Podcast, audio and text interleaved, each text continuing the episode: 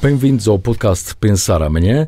Esta semana com a professora Júlia Seixas, pró-reitora da Universidade Nova de Lisboa, que escreve uma crónica sobre a urgência uh, da reflexão sobre o tema da sustentabilidade e do ambiente e desenvolvimento no século XXI. Uh, Sr. Professor, muito obrigado uh, para já pela partilha da sua crónica e partilha do, do, do, seu conhecimento e agora a disponibilidade para esta, para esta nossa conversa.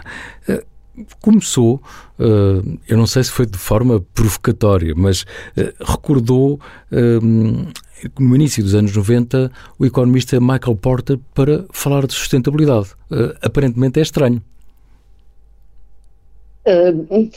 não, obrigado pela pergunta. Não é nada estranho, não é mesmo nada estranho. é, uma, é uma brincadeira. Aliás, na altura, na altura em que ele publicou, foi muito estranho, de facto, um, um reputado, já na altura reputado economista, Michael Porter, que avançou com, uma, com, um pensamento baseado em dados empíricos e por isso ficou conhecido como hipótese de Porter, uhum. em que ele demonstrava que os países que tinham uh, uma legislação uh, ambiental mais exigente eram simultaneamente aqueles que tinham desenvolvido estratégias baseadas na inovação para resolver esses problemas ambientais.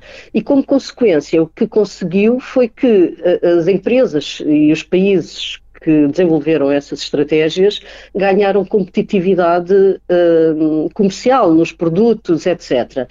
E, portanto, foi a primeira vez, digamos, que do lado da economia, não do lado do ambiente, que na altura era um pouco, talvez, ambientalista o, o, o pensamento, uh, foi colocado preto no branco de que as questões ambientais podiam e, de, e, são alinhadas com a economia.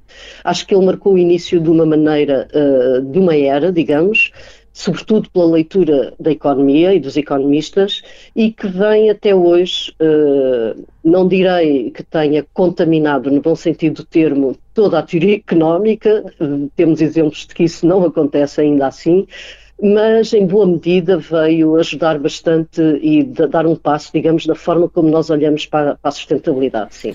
Mas eu, eu achei de facto muito, muito interessante e, e curiosa eh, esta sua abordagem e lembrar que 30 anos depois, ou mais de 30 anos depois da de, de, hipótese de, de Porter, uh, hoje uh, fala-se, aliás, acaba por referir exatamente isso, uh, dos termos sustentabilidade e sustentável em praticamente todos os contextos sociais, e estou a citá-la por vezes de forma obsessiva.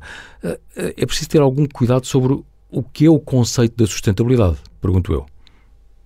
Uh, sim, sim, uh, quer dizer, a sustentabilidade uh, tem um domínio que é relativamente bem conhecido, ou pelo menos para quem estuda ou entende ou trabalha na, na área da sustentabilidade, é um domínio que, à falta de, podemos simplificar e, portanto, podemos entender que os 17 Objetivos de Desenvolvimento Sustentável, sustentável uh, representa esse domínio e cobre aspectos tão diversos como a saúde, um, a desigualdade, o trabalho digno, uh, as alterações climáticas, a energia, a água, etc., a justiça. Uhum.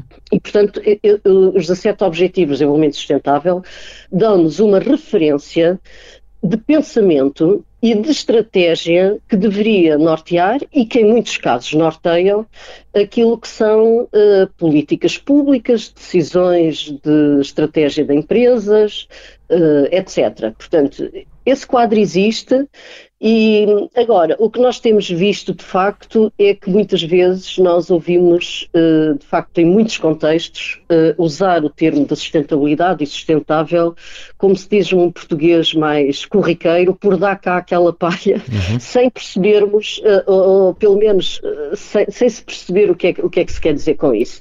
E, na verdade, eu acho que há um certo abuso, não há como fugir, porque há muitas avaliações que mostram que muito daquilo que, que as empresas uh, e, outras organizações, não são só empresas, uh, falam e dizem em termos de sustentabilidade, depois de facto verificamos que a esmagadora maioria, que muito disso é, é, é, greenwashing. Greenwashing significa uhum. que o discurso aponta para um determinado objetivo, para uma determinada ação, mas na prática, quando se verifica, por exemplo, uh, preferências de investimento ou planos de ação ou de desenvolvimento, muito pouco tem a ver uh, com a sustentabilidade ou o impacto desse investimento tem pouco a ver com a sustentabilidade. E, portanto, isso é um caso de greenwashing.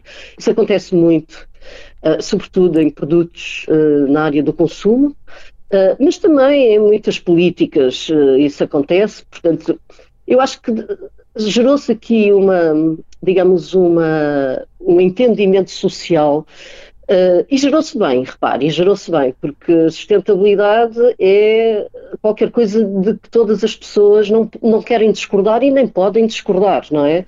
Sustentabilidade traduz um conjunto de ações e até um pensamento estratégico de, que está na base da forma como eu devo dar prioridade às políticas de um determinado país ou à orientação que eu quero dar à empresa que estou a dirigir ou ao meu próprio comportamento em termos individuais. Portanto, ninguém pode discordar muito disto, quanto mais não seja, tendo em conta toda a informação que nos chega todos os dias de todo lado. Ainda ontem aproveito a oportunidade para sublinhar o relatório que saiu ontem da UNEP, que é o chamado GAP Report. Todos os anos sai este relatório das Nações Unidas e este relatório, como o próprio nome indica, o gap, o gap é a diferença a que nós estamos em termos de economia internacional, de atingirmos, ou alinhados para atingir, melhor falando, os objetivos do Acordo de Paris, de uhum. 1,5 graus Celsius. Estamos dispostos a aceitar como uma temperatura, como um acréscimo da temperatura média global quando comparada com a temperatura média global antes da Revolução Industrial. Este Gap Report, ontem, aquilo que vem dizer é que, com as políticas que estão em vigor e as que estão planeadas, nós vamos atingir os 3 graus. E, portanto, Uh, também a ciência mostra a exaustão, há muita investigação e muito, muitos relatórios publicados que o mundo aquecido, em média, em média, 3 graus, coloca-nos numa trajetória que para muitas partes do globo é muito difícil de lidar, mas mesmo muito difícil. E, portanto, um, e, e daí, desculpa... aqui, aqui um, um desajuste entre, o, digamos, o discurso social e depois aquilo que é o resultado. Mas, exatamente, e desculpe interrompê-lo, mas para, para, para, terminarmos, eh, por isso mesmo, eh, o Sr. Professor refere que é urgente construir uma nova perspectiva e um nível diferente de compreensão, eh, e depois dá o, dá, dá o exemplo de, da formação de engenheiros, de médicos, de juristas, de políticos, de economistas, mas parece-lhe que não, não terão neste momento os fundamentos sobre o que é que é este tal funcionamento sistémico do planeta? Hum, vamos lá ver. Eh, eu penso que não. Eh, eu acho que é nós neste, momento, nós neste momento nós temos que entender a sustentabilidade do planeta como algo que é uma coisa real. E sendo real, significa que hum, Uh, há um funcionamento, há ciclos, há ciclos globais, como o ciclo da água, por exemplo, que normalmente se percebe melhor, está muito mais perto de nós. Uh, nós vivemos na Península Ibérica e a Península Ibérica uh, sempre sofreu historicamente com a questão da disponibilidade de água e aquilo que nos mostram as projeções é que a disponibilidade de água nesta zona do sul do Mediterrâneo, uh, a tendência é para, de facto, reduzir drasticamente, o que põe problemas uh, muito sérios de vivência calma e, e, e, e segura, digamos, nesta área. Portanto, quando, quando eu acho que nós só nós normalmente conseguimos gerir aquilo que conhecemos e conseguimos perceber melhor. Uh, uh, quando percebemos melhor, fica mais fácil nós entendermos como é que determinada decisão ou determinada orientação que impacto é que pode ter nesse sistema que eu chamo, digamos, a sustentabilidade ambiental. Eu estou uhum. a referir-me essencialmente à sustentabilidade sim, sim. ambiental, à preservação do planeta. Aquilo que nós verificamos, e eu sou desse meio, sou professora universitária há muitos anos, nós continuamos a ensinar muito. Uh, a, a, a, transmitir informação muito em silos.